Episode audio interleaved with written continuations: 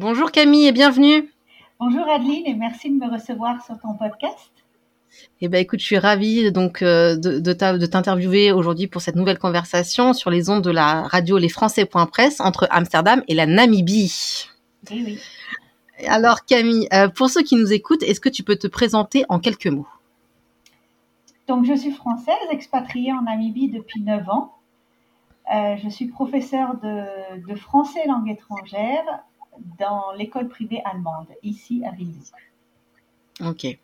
Euh, alors la Namibie, euh, c'est un choix peu commun pour une expatriation. Est-ce que tu peux nous dire comment tu es arrivée là-bas?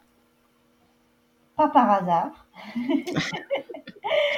Euh, je suis venue d'abord en, en, vacances et j'ai eu un vrai coup de cœur pour ce pays, mais ça a mis encore plusieurs années, une reconversion professionnelle et euh, l'expatriation en Namibie n'est pas facile. Il y a peu d'emplois, donc j'ai pu venir ici parce que j'avais trouvé un emploi. Ok. Alors je vais continuer sur la Namibie. On reviendra après sur euh, ton parcours euh, professionnel. La Namibie, c'est aussi une ancienne colonie allemande. Est-ce que tu ressens encore des signes, des vestiges de, de, ces anciens temps, je dirais, tu vois, et aussi avec l'apartheid qui a sûrement était euh, présent là-bas. Oui, alors c'est vrai que c'est une vieille colonie allemande, puisque après la Première Guerre mondiale, l'Allemagne a perdu toutes ses colonies et c'est devenu, euh, c'est passé sous les Anglais, les Anglais ont donné aux Sud-Africains. Donc c'est pour ça qu'ici il y a eu l'apartheid, il y a eu la même chose euh, qu'en Afrique du Sud, et l'indépendance est seulement de 1991, donc c'est un pays très jeune. Euh, maintenant, du coup, ici, c'est un pays très mélangé et à la fois pas tellement mélangé. Euh, donc, il y, a une communauté allemande à la fois d'Allemagne, puisque c'est la plus grosse coopération avec l'Allemagne, et euh, ben voilà, des descendants d'Allemands qui sont ici depuis quatre générations. Il y a une communauté blanche aussi qui est d'origine sud-africaine. Au quotidien, on ressent pas vraiment les, les, tensions, mais ça reste un pays où il faut être conscient qu'il y a quand même beaucoup d'inégalités et il faut être objectif. Il y a des personnes qui sont encore euh, très arriérées dans leur mentalité. Mais en tant que Française, euh, je suis étrangère à toute cette histoire, donc euh, je crois que je suis vue différemment. Oui, est-ce que toi, toi, toi, tu ressens pas, parce que je suppose que tu as des, amis euh, namibien et tu ne ressens pas un regard sur toi du fait que tu sois étrangère, française? Non, pas du tout. Pas du tout. Même, en général, dans n'importe quelle conversation. Et ce qui est amusant de personnes namibiennes autant blanches que noires, si je leur dis que je suis là depuis 9 ans et que j'adore la Namibie, etc., on va me dire Ah, bah, t'es namibienne maintenant, euh, t'es. Ah, tu te sens intégrée. Oui. C'est vraiment intégré en fait. C'est pas si difficile. Enfin, c'est pas si. Non, c'est pas si difficile. Les gens sont, sont pas. Il euh, n'y a pas de mauvais regard. Il n'y a pas euh, de. Euh, oh bah vous venez voler notre travail, comme on regarderait un, un, immigré en France, parce que mmh. c'est vrai qu'on nous appelle joliment expatriés, mais bon, je suis une immigrée ici. Ouais, es, voilà, tu as, plus le statut, ouais, ouais, le oui. ressenti d'immigré. Et. Euh, est-ce que euh, c'est un cliché de se dire que euh, la Namibie, c'est peut-être un pays dangereux ou pas? Oui, c'est un cliché. il y a, il y a euh, je veux dire, il y a des, non, il n'y a même pas des braquages. Enfin, il y a des incidents comme partout, mais à la limite, euh, circuler dans le métro parisien est plus dangereux que circuler à Windhoek. Donc, bien sûr, il y a des quartiers en général, mais c'est comme partout où on mmh. va pas trop.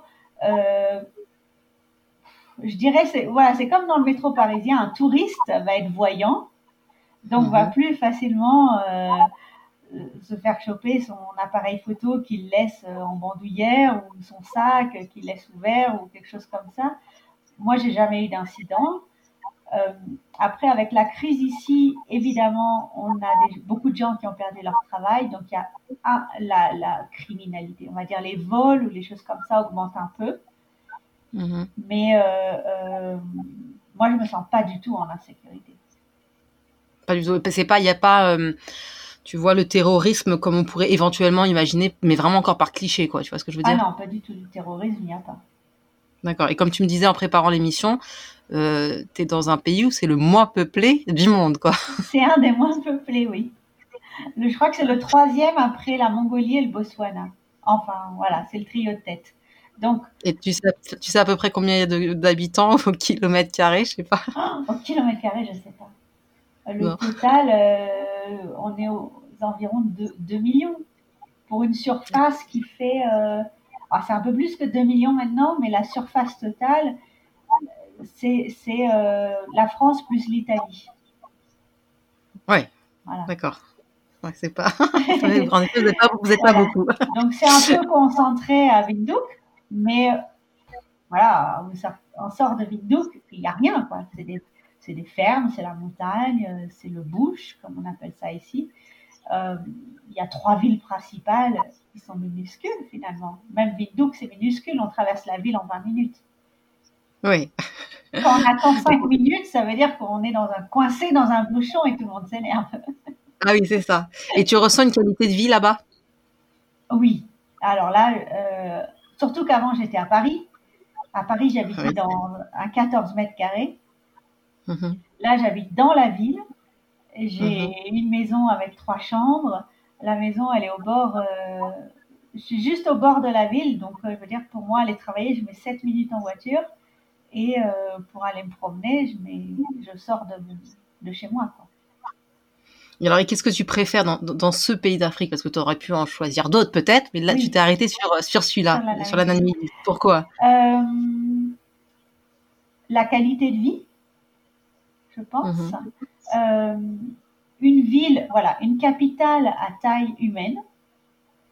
Alors, euh, au début, quand je suis arrivée, il y a peut-être des choses qui pouvaient manquer un peu, etc. Mais ça se développe. Aujourd'hui, il manque rien. Ça, c'est un pays quand même très développé, très bien organisé aussi. Euh, mhm. on est hors du cliché euh, de l'Afrique où on se dit c'est mal organisé et euh, l'administration, etc. Quand j'ai des amis mhm. namibiens qui me parlent de l'administration et qui se plaignent, je leur dis mais bon, en fait c'est pas c'est pas mieux qu'en France, ni moins bien. Mhm. C'est pas moins bien qu'en France. Oui, donc la qualité de vie, alors je vais faire des jalouses, mais 360 jours de soleil par an, ça fait marcher dans la balance. Ah oui, mais non, ça, faut pas dire ça.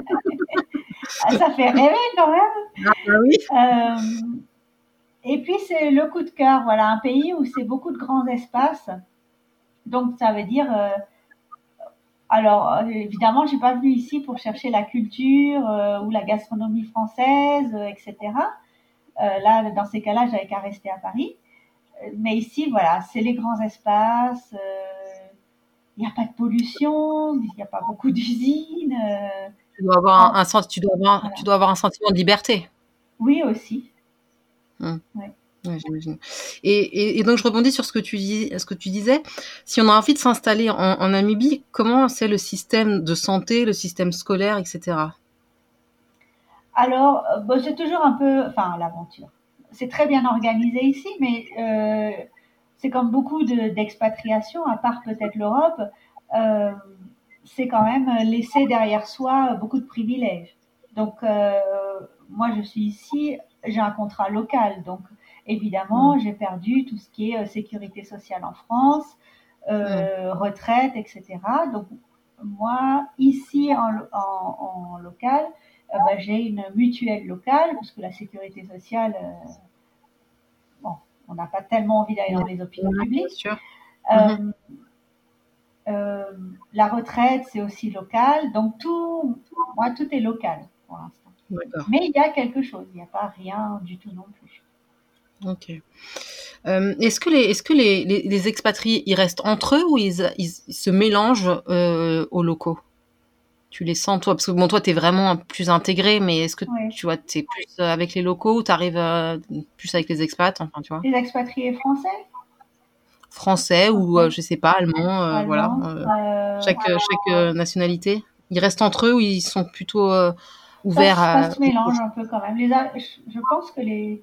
Je pense que les Allemands sont un peu. Les Allemands d'Allemagne sont un peu plus ouverts que même les Français, je pense. les Français ont toujours tendance, je crois, à se regrouper. Mhm. Alors ici, la communauté française est toute petite, hein, on est moins de 300. Mhm. Donc, j'en connais, mais je... si c'est pour retrouver exactement la même chose, c'est pas c'est pas intéressant. Et puis c'est pareil, je, moi je travaille pas du tout avec des Français, donc mm. on se fait des amis dans, dans son travail. Moi mes loisirs euh, c'est l'équitation le, et je fais un peu de course à pied. Donc mm. il n'y a pas de Français, je suis la seule Française. Donc mm-hmm. euh, donc moi je suis pas tellement intégrée. Enfin je connais la communauté française, mais je suis je suis pas. Bon, on se connaît tous quand même quoi il y en a, il y en a. Alors en plus, je crois par le métier, parce qu'il y a beaucoup ici euh, pour travailler en Namibie, ce qui était beaucoup à un moment, alors avec l'actualité un peu moins, c'était le tourisme ou l'enseignement de français. Mm. Donc l'enseignement mm-hmm. français, il n'y a pas tellement de besoins, donc on n'est pas nombreuses, on est des filles. Euh, mm-hmm. Et dans le tourisme, donc euh, beaucoup de guides ou certains qui ont monté leur, leur société et euh, donc eux, je pense aussi, par le travail, ils se retrouvent beaucoup entre eux, etc. Et mm. après, c'est pareil, euh, voilà, des gens qui travaillent, qui vont parler de leur travail, etc. Moi, je me retrouve, je me sens pas vraiment intégrée, je me sens plus intégrée avec mes collègues euh, namibiens ou allemands, puisque mm. on partage le même métier. Mm. Euh, alors justement, on va parler de, ça, de, ta carrière, parce que alors toi, tu as fait un, virage à 180 degrés. C'est ça. Voire 360, parce que alors donc comme tu disais, tu es euh, professeur euh, de français dans une école allemande, mais mhm. alors avant, c'est pas du tout ça. Tu, peux nous raconter un peu ton histoire là-dessus Et comment tu es arrivé prof de français? Oui, alors que j'avais dit que je ne serais jamais prof. Alors. quoi, tout arrive. Donc j'étais chargée de projet dans un organisme à Paris qui s'occupait de la promotion de, euh, de la filière euh, équine française. Donc euh, les chevaux en eux-mêmes, mais aussi le savoir-faire français, etc., à l'étranger. Donc j'avais quand même déjà ce lien, cette envie d'international. et puis, pour des raisons financières, je fais un licenciement économique. Et là, j'ai fait euh, un bilan de compétences avec euh, Pôle emploi qui, dans le bilan de compétences, est ressorti la, la formation FLE, donc français langue étrangère. Donc là-dessus, mhm. j'ai fait un diplôme court euh, qui avec l'Alliance française de Paris et le CNED. Et j'ai, grâce à mes études universitaires avant, j'ai pu enchaîner sur le master pour être, euh, voilà, avoir mon, master en enseignement euh, français langue étrangère. Ok. Et euh, donc, et tu as trouvé facilement après, parce que si les gens se disent, bon, quand même, elle a réussi à, trouver un poste en Namibie, enfin voilà, ça a été, ça n'a pas été évident tout de suite? C'est pas si simple. Bon, mhm. je pense que j'ai eu beaucoup de chance. je pense que j'ai eu de la chance parce que, euh, donc déjà, j'ai commencé à travailler un peu à Paris dans ce domaine-là. Tous ceux qui travaillent dans ce domaine-là diront, surtout en France, c'est difficile, c'est beaucoup de milieux associatifs, de petites organisations, donc il faut cumuler les emplois, etc. Moi, je travaillais pour Academia et pour euh, une agence qui accueillait des groupes scolaires. Mhm. Euh, et après, en fait, j'ai fait un long voyage en Afrique australe et j'ai contacté toutes les alliances françaises ou centres culturels euh, sur place. Euh, et voilà, c'est vrai que j'ai dit chance aussi. En préparant ce voyage, je traîne sur les forums, euh, forums de voyage, bien sûr avec cible Namibie, etc. Et là, je, vois un message et du coup, je contacte une, une femme qui travaille au centre culturel français ici et qui me dit, mais là, on a, on a un besoin pour le français langue maternelle et le français langue étrangère. Parce que, euh, ah oui, on parlait des écoles, il n'y a pas d'école française ici, la communauté est beaucoup trop petite. Donc les, mhm. les, les, Français, les enfants de Français ou les enfants qui sont à moitié français, parce qu'on en a, mhm. pas mal de couples mixtes, euh, sont scolarisés en, à l'école allemande ou en école, euh, autre école privé ou public, euh, du coup anglophone. Donc, Mm. donc, du coup, le centre culturel offre des cours via le CNET de français langue maternelle pour euh, maintenir euh, les, les enfants à un certain niveau de français. Donc, le centre culturel avait, voilà, c'est pour ça que je dis chance, avait besoin, et Ouais. surtout pour des enfants de primaire. Et alors, moi, je venais de passer un an à faire, faire faire les devoirs à des enfants euh, du CP au CM2, donc j'avais parcouru tout le programme scolaire, euh, donc ça les intéressait beaucoup. Mm. Mais après, euh, voilà, quand je dis que voilà, rien n'est facile, il faut se lancer. Moi, quand je suis, euh, j'étais donc de passage et la, la directrice des cours me dit voilà, mais moi, tout ce que j'ai à vous proposer, c'est de la vacation, c'est pas un contrat. On peut juste vous aider à avoir votre visa, le permis de travail, puisque ça, euh, dire, euh, ça c'est la condition sine qua non. Et après, euh, bah voilà, vous serez payé à l'heure et c'est du euh, 8 euros de l'heure. Mm. Voilà. Ouais. Et donc, et, et justement, parce que quand, quand on, quand on s'est eu avant pour, pour, pour discuter de tout ça, tu, Oui. tu me disais que, voilà, il y a, il y, a, il y a une carte postale de l'expatriation, mais quand même derrière, il y a quand même des sacrifices. Oui. Et donc, qu'est-ce que tu entendais par là? Eh ben, euh, je pense que c'est tout le confort social qu'on a en France et qu'on réalise à quel point on en a quand on vient ici. Ou j'ai d'autres personnes qui m'ont contacté pour s'expatrier ici et les premières questions c'était ça comment je fais pour ma retraite en France? Comment je fais pour euh, bah, la sécurité sociale? Comment sont les hôpitaux, etc. Je pense qu'au niveau soins ici c'est pas mal, mais voilà c'est, c'est un système un peu à l'américaine. Donc euh, ce sont des Si tu as de l'argent, ça va. voilà, si tu as de l'argent, ça va. Donc, ce sont des mutuelles privées, etc. Après, il existe euh, la caisse des Français de l'étranger. Euh, Mais voilà, et ben, encore une fois, finalement, ça tombe un peu dans le système américain. On cotise personnellement et ça donne un minimum, euh, un minimum. Donc, je pense que c- il faut être prêt à ça, à changer et, et à abandonner le, le confort qu'on a en France. Euh, je veux dire, aujourd'hui, si je perds mon emploi, Mm. ben, j'ai pas de chômage, ça n'existe pas Mm. ici. Euh, Je Mhm. perds mon visa, donc j'ai plus qu'à retourner à la case départ. Et oui, c'est pas évident de tout recommencer, quoi. Voilà. Ouais, ouais, donc il y, a, y, a, y a une belle carte postale, mais il Oui. faut, faut quand même faire attention derrière, quoi. Voilà, exactement. Faut assurer un peu sa- ses arrières ou alors se dire, bah voilà, moi quand je suis venue ici, donc la, la, la directrice m'a dit, bon bah voilà, ce sera de la vacation, je sais pas combien d'heures je peux te donner par semaine, les vacances, bah t'es pas payé, etc. Et j'ai dit, je tente. Voilà, j'avais de l'argent Mm. pour euh, revenir en France si ça marchait pas. Euh, j'avais pas d'enfants, j'avais pas euh, mon appartement à Paris était loué, donc j'avais pas l'impression de prendre un gros risque à ce niveau-là. Par contre, Mm. c'est vrai que pendant les deux premières années, j'ai cotisé à rien du tout, par exemple. Euh, Ouais, donc c'est voilà. important de le savoir, quoi. C'est important de le savoir. Et qu'est-ce que tu retiens de ta vie en, en Afrique et de ton expérience euh, professionnelle là-bas? T'as appris des choses sur toi?